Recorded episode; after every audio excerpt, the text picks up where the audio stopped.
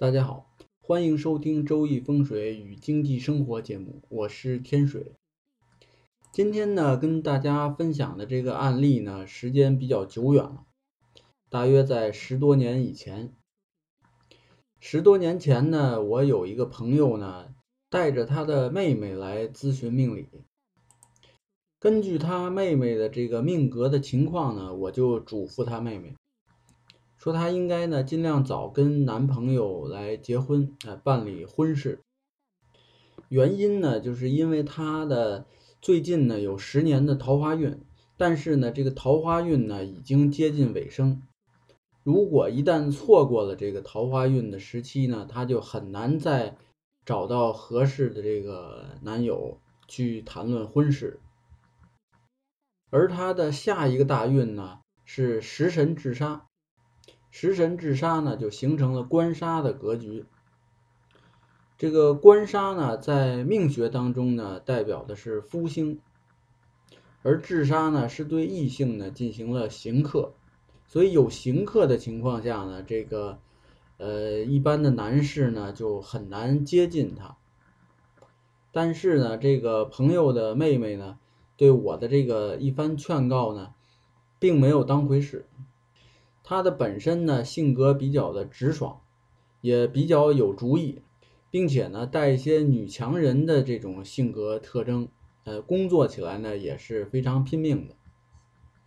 后来呢，因为单位的工作的需要拓展市场呢，他就去上海去工作去了。呃，一到外地呢，也就跟男友呢就分手了。这一晃呢，就是十年过去了。有一次呢，正好我去那位朋友家做客，碰到了他的妹妹。他的妹妹呢，依然显得比较年轻，并没有太显岁数，而且呢，还是一份这个非常干练的那种形象。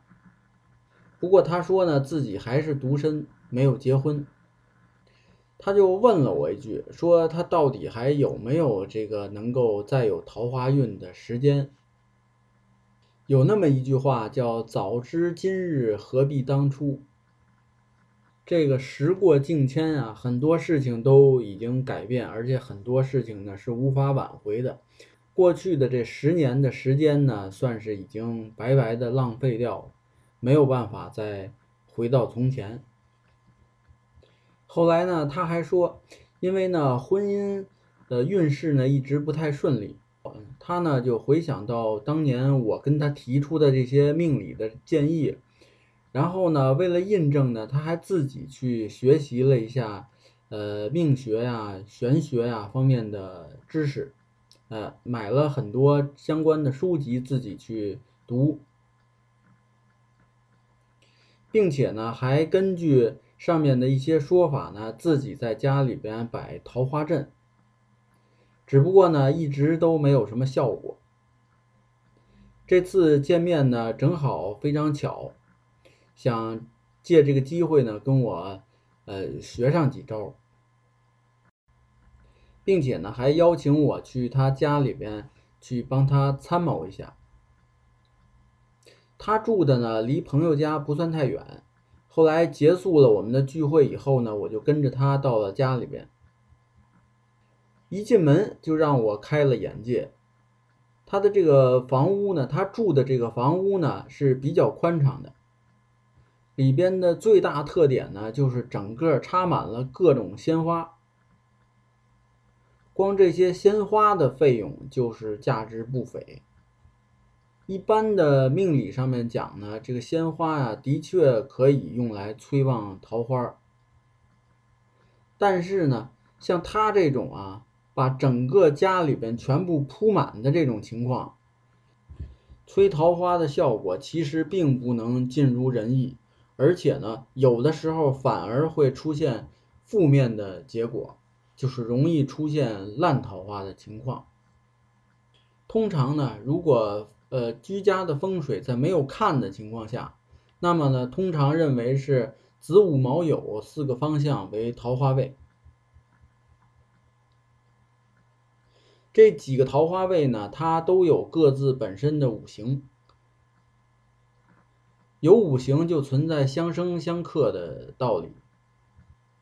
如果不按照五行的规律去布置桃花阵的话，有可能就会起到物极必反的效果。当然了，这里需要指出，就是通常情况下，啊，少量的摆放鲜花，即便说位置不对，也没有什么副作用。但是如果说大量的摆放的话，就很有可能出现副作用。再有一个问题，就是如果在房间当中过度的摆放鲜花，势必会造成房屋的阴冷，而这个就会导致阴阳失调。在风水当中呢，最重视的一个问题就是阴阳的要平衡，阴阳一失调的话，肯定会出现各种各样的问题。当然了，这个桃花运就更不能顺利的把它声旺起来。再有，在他的客厅的北边的方位呢，摆放了一个大的花瓶，是陶瓷的。大家都知道，如果说有的时候需要化煞，或者说是增进家人的平安，我们可以摆放平安瓶，但是是需要开光或者是调理气场的。这个平安瓶当中呢是不插花卉的，这个瓶子就可以起到作用。但是如果是要催旺桃花的话，就不能摆放空瓶，在瓶当中必须要插鲜花。因为呢，在风水学当中呢，就认为说这个空的花瓶会引发桃花劫，就是被骗财骗色。说白了就是容易被骗财骗色，所以呢，我就建议他呢尽快把这个大花瓶呢挪走，而且告诉他呢还要尽快的把房间内的鲜花呢大部绝大部分的全要清走，只留下窗台南面的那一盆花。这个呢是根据他的命格以及。家庭风水的勘测得出的结论就是放南边是有利于催旺桃花的，并且呢还可以将家里边的墙面呢重新粉刷一遍，用呃用一种偏暖色的一些色调，这样呢能让家庭呢多一些温馨，同时呢也有助于催旺桃花。好在呢他。呃，现在呢是食神制杀的这个大运呢，马上就快走完了。下一个大运呢就是官印相生，官印相生呢是有助于姻缘运势的，所以呢，他成就一段美满婚姻的这个可能性还是比较大的。在批解命理的过程中呢，经常会碰到。各种各样的人，他们呢对命理呢信的程度差别很大，或者呢就是有的人捡喜欢听的听，不喜欢呢就扔到一边，甚至来找出其他的理由来反驳你。但是不管怎么说呢，他会坐下来听一听，即便不信呢，也会在脑子当中留下印象。只不过呢，如果他不信的话，过几年，万一印证了，就容易造成后悔。还有呢，就是有的人呢，他对命理这方面信息呢，有一个缓慢的接受过程。一开始呢，确实是不接受的，但是随着时间的推移，他接受的各方面信息呢，越来越多。哎，这些信息呢，综合起来，就会让他觉得呢，这方面信息是可信的。所以呢，在这里也给很多朋友呢提一个建议，你可能觉得呢，他很多道理呢和你的认知呢不在一条线上，所以呢觉得不可信，不可信呢没有关系，姑且这么一听，在脑子里边呢留一点印象，不要特别急迫的就去呃推翻或者反驳，你要想。最多就是不信，就是当耳旁风，左耳朵进右耳朵出就可以了，没有必要非得去反驳。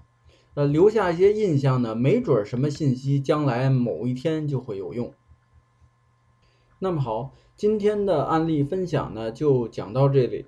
有兴趣的朋友呢，还可以关注微信公众号“北京易经风水起名”的简拼，那个上面呢有很多风水啊、命理啊方面的文章可以跟大家分享。